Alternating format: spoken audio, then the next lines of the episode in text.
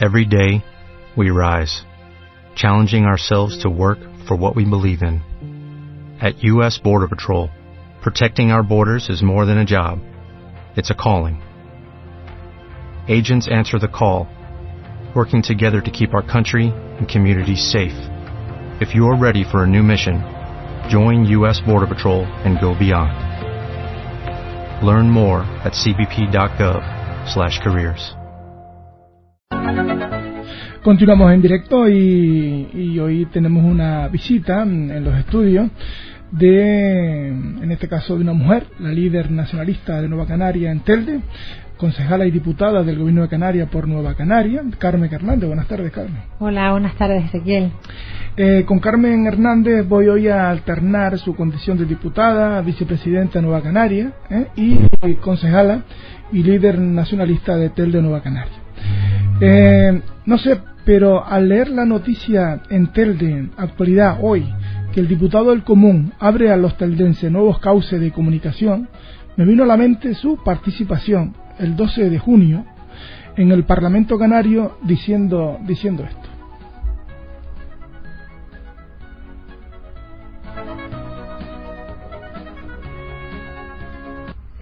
Señores diputados, diputados del Común, bienvenidos a esta Cámara. Nosotros, nuestro grupo, el Grupo Mixto Nueva Canarias, no nos sumamos a la campaña de desprestigio de ninguna institución.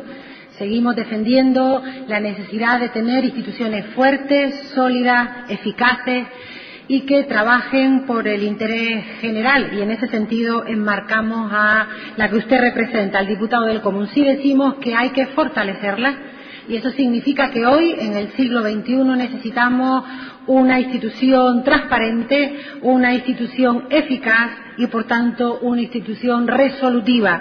Porque no se nos escapa, usted lo ha reflejado, vivimos un momento delicado para las instituciones públicas. Estamos siendo cuestionados y además se percibe a las instituciones no como lugares donde se resuelven los problemas, sino en demasiadas ocasiones el lugar donde realmente se crean los mismos. El número de reclamaciones no es un tema secundario, creemos que es un elemento importante en el sentido de que nos permite observar el grado de conocimiento, el grado de confianza que la ciudadanía tiene en la misma. Parece difícil explicar que con la que está cayendo, permítame la expresión, con, este, eh, esta crisis que no para de maltratar al conjunto de la ciudadanía, con unas listas de espera en sanidad insoportables, con unos expedientes en política social vinculados a dependencia o a la prestación canaria de inserción también insoportables, esto no se vea claramente reflejado en las quejas la intervención eh, es más larga, pero creo que quedó claro su apoyo de aquella siembra de estos frutos, ¿puede ser?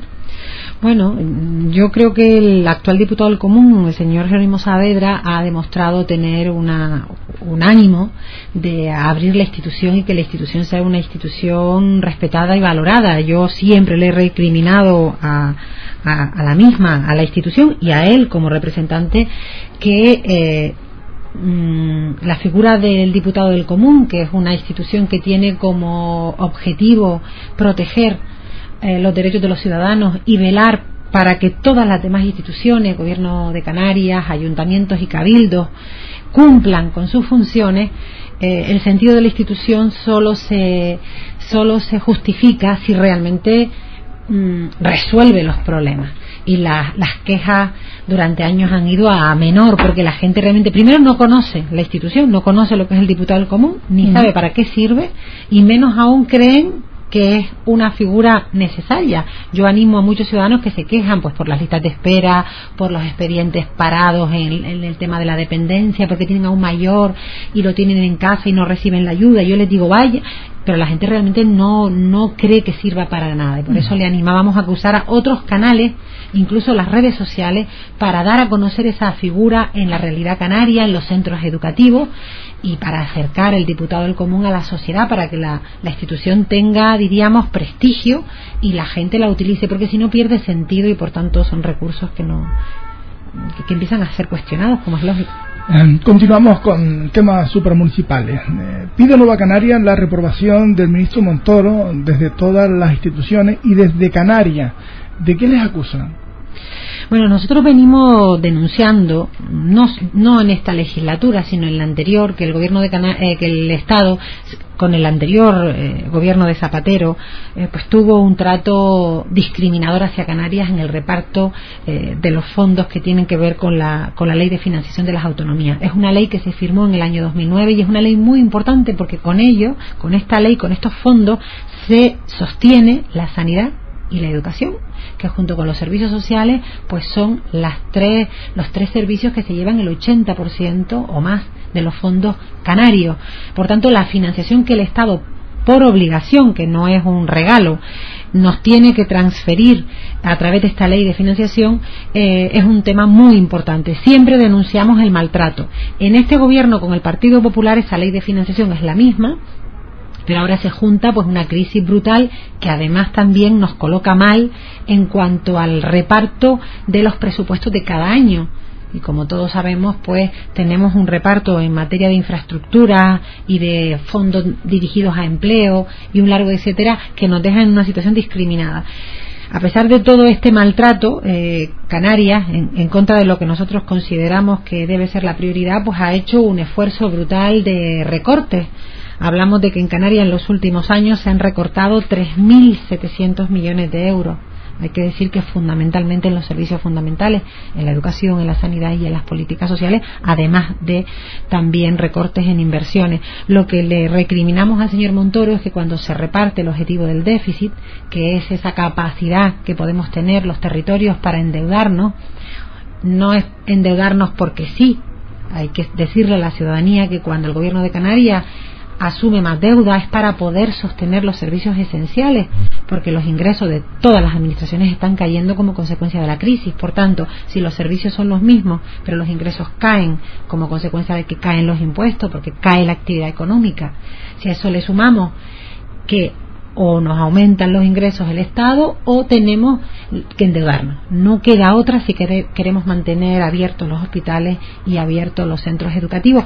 Y en ese sentido le recriminamos a Montoro que no que haya hecho un reparto eh, diríamos eh, eh, a la carta, es decir, que no haya hecho un reparto teniendo en cuenta que aquellas comunidades que han cumplido el objetivo se les permita endeudarse más. Y en ese sentido nos ha permitido una deuda de 200 millones, 206, en vez de los 300 o 400 millones que podríamos haber aspirado y que nos hubiera resuelto algún que otro problema que se va a quedar sin resolver porque con 206 millones no va a dar para todo lo que para todo lo que necesita Canarias hoy. Sobre esa deuda, Nueva Canaria no le ha parecido bien el reparto de esos 200 millones del gobierno de Canarias. Dicen que la distribución no afronta problemas como la pobreza o listas de espera. ¿Qué creen que ha dominado este reparto? Nosotros, eh, eh, partiendo de que era una cantidad ya pequeña, que iba a tener dificultades para poder tapar todos los problemas y todos los agujeros que tenía el gobierno, sí teníamos claro cuáles debían ser las prioridades. Para nosotros la una de las prioridades tenía que ser eh, eh, financiar el plan de choque contra la pobreza y la exclusión, es decir, poder atender a esa realidad, a esos 130.000 canarios que hoy no tienen ningún ingreso en su familia, desempleados, poder atender a esos más de 600.000 canarios que según los datos y las encuestas oficiales viven hoy en situación de pobreza o al borde de caer en la pobreza, y también así nos lo dice Cáritas o el Banco de Alimentos, eso era una prioridad para nosotros y eso requería un esfuerzo presupuestario para con los municipios poder atender esa, esas situaciones de emergencia social. Pedíamos un plan eh, de emergencia social para ayudas básicas, para alimentos, para la CAFA de los niños, para la ayuda del material escolar, para productos de primera necesidad, para pagar el alquiler. Hay familias que no están pudiendo pagar el alquiler o la hipoteca y están teniendo que decidir entre pagar la hipoteca o comer y eso es un drama terrible que existe. Eso no se ha contemplado, el, incremento de la partida en políticas sociales para nosotros ha sido insignificante, eh, no llega a 5 millones de euros, con eso no vamos a poder tapar pues ni una décima parte de los problemas y después nos parecía fundamental también un plan de choque contra las listas de espera. Es insoportable que las listas no paren de incrementarse, Hablamos de, que si sumamos todas las listas de espera, quirúrgicas, si gente que espera por una cirugía, listas de espera para aquellos que esperan por una prueba de diagnóstico, que las pruebas de diagnóstico eh, son fundamentales porque si el diagnóstico luego es negativo, cuanto antes te hagas la prueba, pues más posibilidades de, mejora tiene. O eh, lo que significaría pues atención en especialidades. Hablamos de listas de esperas que superan las 70.000 personas. Mm, sobre las listas de espera eh, digamos ahondando en lo que usted comenta hoy se va a pedir una resonancia para para para una niña eh, para hacerse una resonancia en, en, la pierna y le dan fecha para el año que viene por esta fecha o sea, le dan fecha un año después para esa resonancia. Eh, de, de eh, ven que el menisco igual no le tienen duda. Y bueno, el año que viene es cuando van a ver de nuevo este traumatólogo a esa niña de nueve años que eh, le ha dicho hoy el, médico de cabecera, o sea, le han puesto hoy la fecha y le han dado fecha para el año que viene. Para el año que viene. Un año para una resonancia. Y esto no es nada. Sí, no es nada porque Yo, he vivido, yo he vivido además esto es una realidad, lo vemos en la, cualquiera que quiera ver las listas de espera se mete en la web de, la Consejería de Sanidad y verá las listas actualizadas y verá además desglosado cuáles son las especialidades donde hay más listas, las cirugías donde hay más listas de espera y el tema infantil es terrible porque yo lo he vivido además muy cerca familiarmente y tener un niño, un bulto de, sin diagnosticar y tardarte dos meses, por ejemplo, para hacerte una ecografía. A ver, dos meses en, un, en una patología que no se sabe por dónde puede derivar puede ser decisivo, es decir, que depende depende del esto es un tema terrible que hay que buscarle solución y ahí estamos RQR con el gobierno, eh, votamos en contra de una enmienda a la totalidad de ese, de ese reparto y ahora tendremos un pleno donde podremos presentar enmiendas parciales y vamos a insistir en la necesidad de habilitar una partida para un plan de choque para agilizar las listas de espera. Las listas de espera solo se agilizan de una manera, que es abriendo los quirófanos por la tarde con personal extra, anestesistas extra y eh, cirujanos extra. Y si los quirófanos no son suficientes, porque las infraestructuras son las que son, pues concertando con las entidades privadas. Lo que está claro es que el paciente no puede esperar indefinidamente. Mm, continuamos. Consiguió poner a, todos de acuerdo, usted en el Parlamento, en una proposición no de ley, poner en marcha un plan de actuación integral en Ginamar. Un trabajo el suyo, existente y que en principio vemos que ha dado su fruto. Sí, bueno, yo mm, mi, mi, satisfacción es, es, muy limitada porque estoy acostumbrada, Ezequiel, a ver en el Parlamento que se aprueban proposiciones no de ley por unanimidad. Me viene a la cabeza lo de la aldea, por ejemplo. Y luego no se cumplen. Y esta PNL que yo llevaba era un resumen mm, con algunas eh, con algunas propuestas que garantizaran el cumplimiento es un resumen de una proposición no de ley que en el año 2010 periodo preelectoral eh, Coalición Canaria en Gran Canaria, la presenta la señora María del Mar Julio, mi compañera María del Mar Julio, la lleva al Parlamento, al Pleno y se aprueba por unanimidad. Era un plan de empleo especial para Ginamar por las altas tasas que ya en el 2010 tenían. Era también una proposición que buscaba rehabilitar pues todo lo que son los edificios, las viviendas del valle y una proposición que también buscaba pues acciones de prevención y de formación para los jóvenes y para mejorar la formación de la población de Ginam. Han pasado tres años, no se ha cumplido ninguna de las medidas.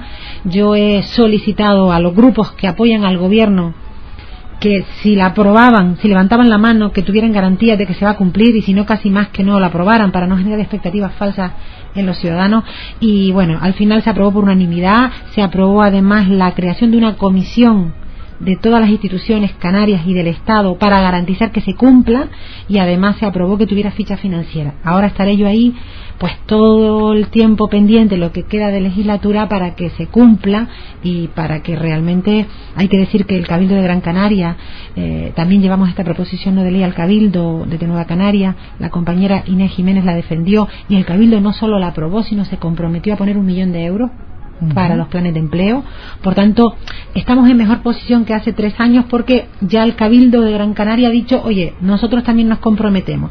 Telde también la aprobó, a ver el compromiso que tiene Telde, y bueno, si todas las administraciones se ponen de acuerdo, yo estoy convencida de que algo se puede mejorar y sobre todo el tema de la rehabilitación. Hoy por hoy, quien está comprometido y quien está trabajando, lo digo porque así lo hemos visto estos días en la prensa, es el Banco de Alimentos, que atiende, dice, a la mitad de la población de Ginamar Eso sí que hay un compromiso, hay una acción verdadera. Ahora debe ocurrir lo que los políticos están, están proponiendo. Eh, también usted logró, eh, creo que es muy interesante eh, y hay que tenerlo en cuenta y, se lo digo, que el tema del ajedrez, mm, pues bueno, considera el apoyo de todos los grupos parlamentarios para incluir el ajedrez en la enseñanza primaria y secundaria. Yo ya pensaba que esto con lo de Marcelo Galindo ya fue suficiente. No, nunca se desarrolló.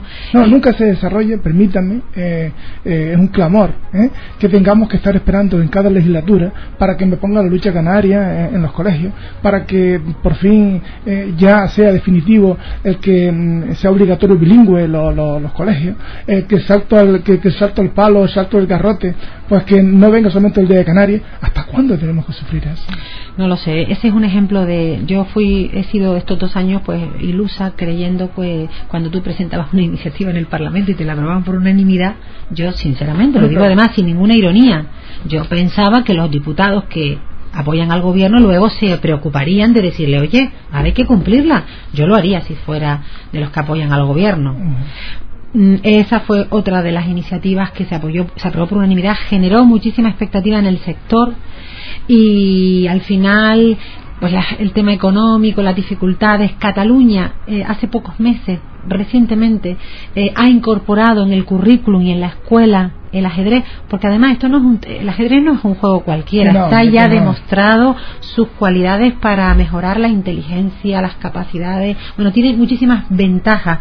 Y yo siempre lo digo, es una actividad que no genera mucho gasto, porque hay muchísimos profesores que saben jugar al ajedrez y que cuesta un tablero, simplemente voluntad política, pero bueno, parece que hay otras prioridades. Y además también le apunto ¿eh? que se merece un estudio, si es posible también, el juego de la zanga, o sea, son juegos de, de cartas que a lo mejor puede ser viable para buscar ese entretenimiento y además ese desarrollo mental. O sea, si fuera posible, pero que no lo digo yo, que lo diga personas que entiendan. Claro, el tema del ajedrez, fíjate. Lo, lo, del ajedrez lo tenemos claro. No, pero, pero no, es decir, en el 2012, si no recuerdo mal, eh, hay una resolución de la, de, la, de, la, de la Unión Europea, de la Comisión de Educación, donde por primera vez se pone de acuerdo toda la comunidad científica en el ámbito educativo para reconocer que no es un juego solamente, sino que tiene cualidades o propiedades que mejoran el rendimiento escolar la abstracción, la, las carreras.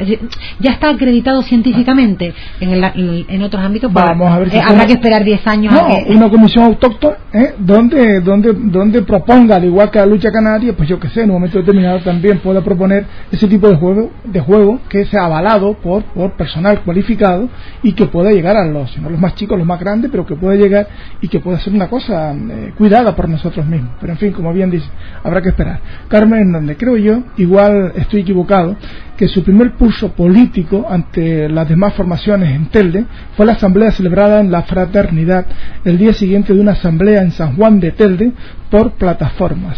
Y el mismo día, viernes, donde la selección española jugaba por la televisión. Eh, ¿Cuántos le dijeron que su llamada iba a ser un fracaso? Y dígame aquí brevemente lo que hará Nueva Canaria con el IBE y el IAE. Bueno, mm, yo te tengo que decir con absoluta sinceridad, Ezequiel, que en ningún momento estaba pensando yo en echarle un pulso a nadie. De verdad que no. Teníamos, había sido un verano muy, muy. Digo por las circunstancias que se daban ese día, ¿no? Sí, sí, pero no. Yo hice un seguimiento muy cómodamente viendo el fútbol y a través de los amigos telefónicamente, las cosas como son.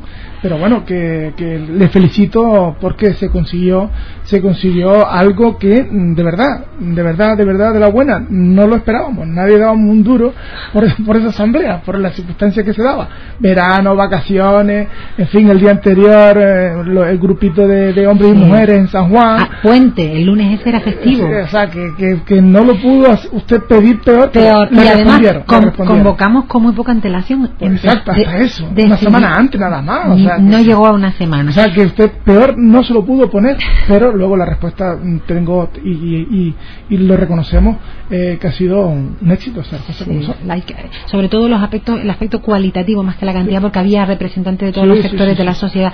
Yo entendí, y además es algo que me comprometí ahí públicamente, no solo para el tema del IBI, sino que nosotros teníamos la obligación, como grupo mayoritario en la oposición, de dar cuenta a los ciudadanos del porqué del pleno extraordinario, de, de por qué esa importancia, de qué nos jugábamos con este pleno extraordinario que se va a celebrar al final este viernes. 20 Y además me comprometí allí y luego me lo pidieron algunos de los intervinientes eh, que eh, en una manera de entender la política donde periódicamente, no lo vamos a hacer todos los días, pero un par de veces al año, podamos encontrarnos con los ciudadanos que quieran venir de un partido, de otro, de, de los medios, si son 10 son 10, si son 100 y si son 300 fantástico, donde demos cuenta de lo que hacemos en las instituciones, podamos recibir propuestas, algún tirón de orejas que siempre te vas a llevar y tendrás que, aguantarte porque eso va en, en, tu responsabilidad y hacer algo que a mí me gusta llamar rendición de cuentas, es decir, rendir cuentas de nuestro trabajo político.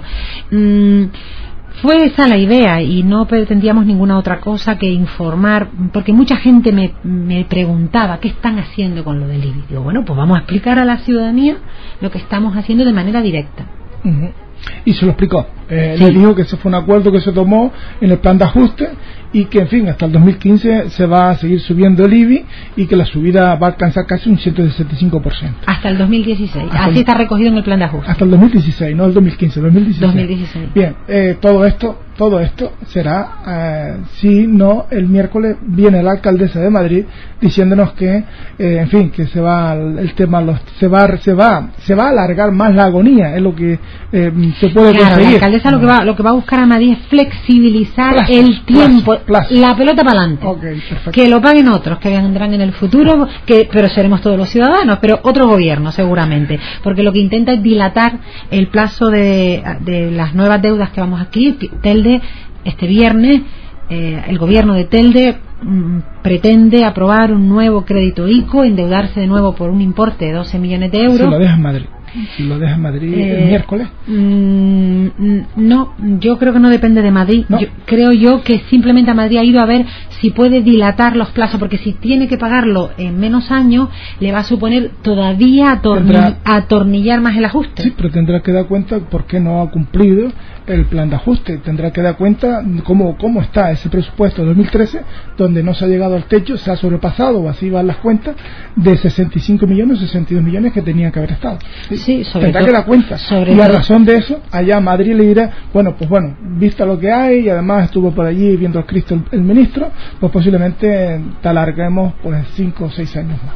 Yo lo que puedo adelantar, yo lo que puedo adelantar es porque ya tenemos la documentación que va a ir al pleno, al primer pleno del viernes, es que el gobierno no vuelve a llevar el plan de ajuste prácticamente igual al anterior, es decir, no hay previsión de bajar el IBI y el IAE ni en el 2014 ni en el 2015, es lo que aparece en el plan de ajuste y eh, mm, pretenden seguir pues con el mismo plan de ajuste. aparecen los, los, plazos que va a buscar la alcaldesa? ¿No aparecen no, el, plan que... Bueno, lo pueden, lo pueden retomar de aquí al viernes. Lo único es estirar los plazos. Estirarlo, estirarlo. Pero, pero las medidas son las mismas, lo único es tirada. Ella ha anunciado eh, públicamente que, que en el 2016 para la subida impositiva y claro, el 2016 ella olvida que no gobierna a ver, que tendrán que decidir los ciudadanos quién va a gobernar, que no se sabe, es decir, que esa decisión no está en sus manos, está dando ya por sentado. Y dice que a partir del 2015 bajará los impuestos.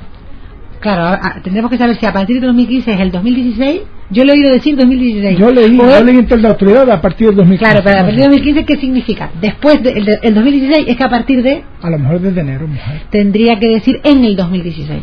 Yo a partir del 2016 interpreto que a partir de 2015 yo interpreto que en el 2016, que es lo que me dijeron a mí también los periodistas que ella había declarado en una en unas declaraciones públicas. En cualquier caso, a nosotros lo que nos parece importante, que es lo que vamos a llevar al, pleno extraordinario, que es el segundo pleno, es hay que revocar la subida del IBI y del IAE, es mm. insostenible, la gente no puede pagar esas subidas brutales eh, del IBI y del IAE Estamos hablando de que con esas dos medidas en el 2015, eh, el próximo año, en el 2014, el ayuntamiento va a recaudar 2,4 millones de euros, 1,3 por el IBI y 1,1 por el IAE, 2,4 en el año 2014 y nosotros sostenemos que hay otras fórmulas de mejorar los ingresos por ese importe y por más y por más que no pasa por asfixiar a la población en general y por espantar a los empresarios en particular. Porque el tema de los empresarios es un tema, eh, las subidas impositivas son un, un, sistema para mantener los servicios públicos, pero los impuestos cuando se tocan se tienen que tocar de manera selectiva y progresiva. Selectiva significa, si tú tocas impuestos que lo que van a suponer al final es que caiga la economía o que se te vayan los que pagan porque se te van a otros municipios lejos de mejorar la recaudación no solo pierdes recaudación sino puedes perder incluso empleo local porque si la empresa se va a otro municipio pues igual pues prefiere tener trabajadores del ámbito más cercano. Por tanto para nosotros es fundamental mm, retrotraer revocar acabar con la subida del IBI del IAE en el 2014 y en el 2015 2014 2015 y para ello como somos conscientes de que ella tiene que cumplir con unos criterios que pone el ministerio por la ley de estabilidad vamos a presentar un paquete de más de 60 medidas en donde vamos a demostrar que existen otros planes para mejorar los ingresos, para recortar los gastos que no pasan por asfixiar a los ciudadanos. ¿Eso lo iremos en el pleno primero o en el pleno 2? En el 2. En el 2, bien. Eh, me quedan cinco minutos. Eh, y tengo, no quiero dejar de, hacerle las, las, dos preguntas que me quedan, las tres preguntas que me quedan. Eh, Carmen, ¿por qué cree usted que las convocatorias hasta el momento está teniendo tan poca respuesta por parte de la ciudadanía? ¿Es el problema los convocantes? Nadie lo dice. A lo mejor no debieran de estar en primera fila los representantes políticos. A lo mejor, digo, no sé. ¿Te refieres en general? En, general, en las convocatorias Bueno, yo creo que... Es un problema general. Sí, yo creo que es general. ¿eh? Porque antes lo hablaba con la aldea y ocurre lo mismo con el tema de la carretera. O sea, ¿qué está pasando? Puede ser los convocantes, puede ser que los partidos políticos, eh, creo que cumpliendo con su cometido, se están haciendo demasiado, dejando demasiado ver en ese en esos encuentros. ¿Qué, qué, qué es lo que pasa? Yo creo ¿Qué crees que puede pasar? Esto es un cúmulo de cosas, Ezequiel. Yo creo que, por un lado, tenemos una sociedad que durante los últimos años hemos desarrollado una manera de estar bastante individualizada. Esa, ese trabajo que durante otra época de asociacionismo, de colectividades, se ha ido perdiendo. Por el modelo que, de sociedad que hemos creado, más individualista. Luego le sumamos una crisis que empieza siendo económica, pero que al final se ha convertido en una crisis política porque los ciudadanos perciben que sus representantes, en vez de buscar soluciones para resolverles sus problemas, lo que hacen es crearles el problema. Ah, Entonces ya a ese a esa individualización se le suma un desafecto, un desapego. Empezó siendo una separación, yo diría que ya es un divorcio entre los ciudadanos y sus representantes.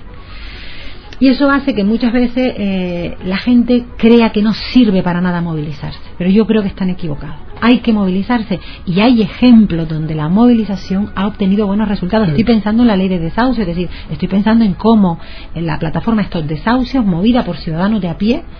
Yo creo mucho en, la gente, Ezequiel. Yo creo que la ciudadanía tiene un poder que todavía no es consciente que lo tiene y cuando realmente sea consciente del poder que tiene bien utilizado, que es expresando su malestar en la calle y luego en las urnas, porque también creo en la democracia y también creo que los representantes políticos tenemos la, legitimidad que nos dan las urnas.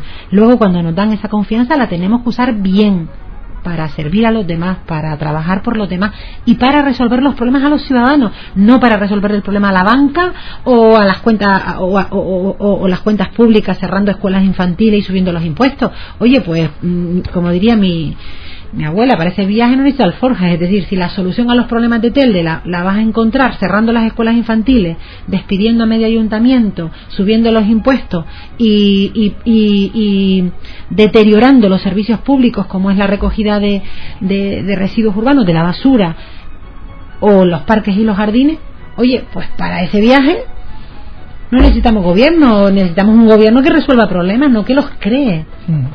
En educación, ha hecho sus correspondientes recortes, sí o sí, y entre ellos están el transporte escolar. Usted ha instado al gobierno municipal a la lucha por el transporte escolar del Príncipe de Asturias, por ejemplo. ¿No está esto más cerca del Parlamento de Canarias que del Ayuntamiento? Yo estaba, estaba convencida de que ahí debió haber algún. A ver, cuando se inician los cursos escolares, no ha habido recortes en, la partida de transporte escolar en Canarias. ¿Ha habido recortes de otras partidas? habido otros colegios que se han quedado sin, por reajuste, transporte. Por reajustes, por organización inicial, que después luego ellos lo rectifican y es lo que ha pasado en Telde, pero la partida en sí misma no, ha sufrido prácticamente recortes. Si estuviéramos hablando de los libros escolares, sí te diría que ha sufrido un recorte brutal. Entonces, al final se ha resuelto. Yo sabía que desde que la alcaldesa, yo lo hacía cuando fui concejal, llamara a la directora general o al director general se resolvía. Se iba a resolver, era una gestión fácil y de hecho se ha resuelto. Perfecto. Eh, ya terminando, mm, eh, dígame como vicepresidenta de Nueva Canaria, a nivel regional, ¿cómo se dice? ¿A nivel regional o a nivel nacional?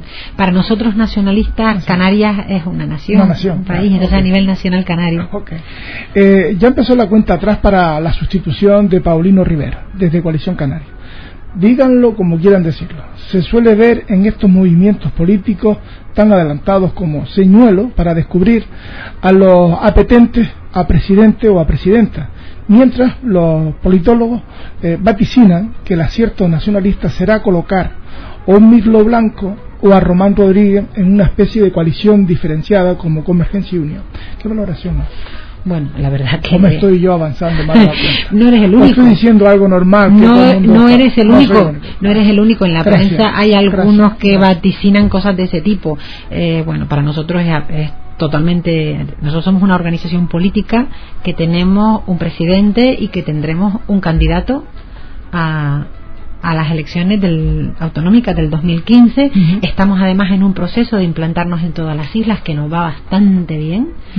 Tenemos alguna dificultad en Tenerife, pero mm, en el resto de las islas las cosas avanzan mejor de lo que esperábamos y por tanto nuestra cabeza está puesta en fortalecer nuestra organización, no en ser candidatos de otra organización.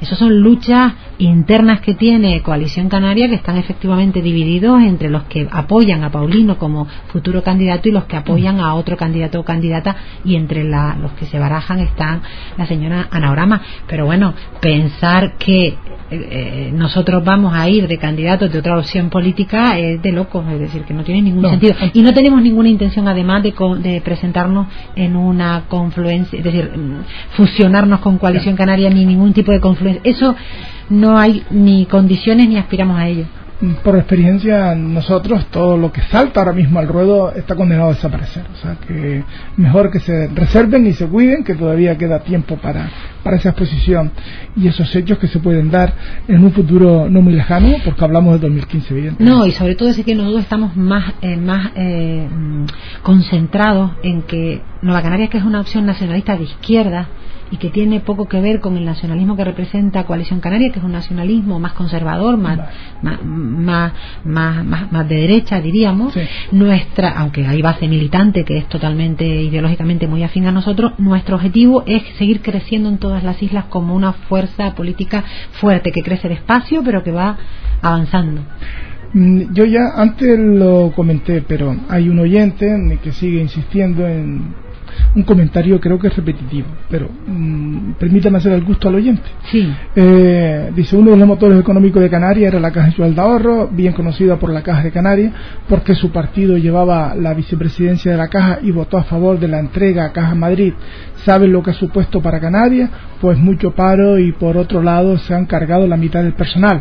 Hablamos presuntamente y su partido no ha sido capaz de salir a la calle. Perdón y felicidades por el buen programa. Eh, sí, la verdad que bueno, en aquel yo no estaba ahí, eh, eh, evidentemente, y lo que sé del proceso ese de fusión es que todos los informes técnicos avalaban y decían que había que fusionarse las cosas hay que analizarlas en el momento. Claro, ahora con la perspectiva del tiempo podríamos haber hecho otra cosa, pero en aquel momento los informes técnicos de los especialistas en economía pues decían que había que fusionarse, además había pues una presión por parte del Ministerio y del Banco de España de que se fusionaran todas las entidades mm. pequeñas y efectivamente lo que es un drama es que estemos inyectando cantidades millonarias a, a las cajas para que luego ellos con el dinero público hagan ERE, despidan a los trabajadores para después ellos sanear sus cuentas y su margen de ganancias tenerlo asegurado. Eso es un drama que solo lo podrá controlar eh, el Ministerio y el Banco de España a través de, un mandato del gobierno del señor Rajoy. Sin duda. Gracias, Carmen Hernández, diputada y líder nacionalista de Nueva Canaria en Telde y concejala en el Ayuntamiento de Telde. Muchas gracias por acompañarme y hasta la próxima. Gracias a ti, Ezequiel. Buenas tardes a todos y a todas.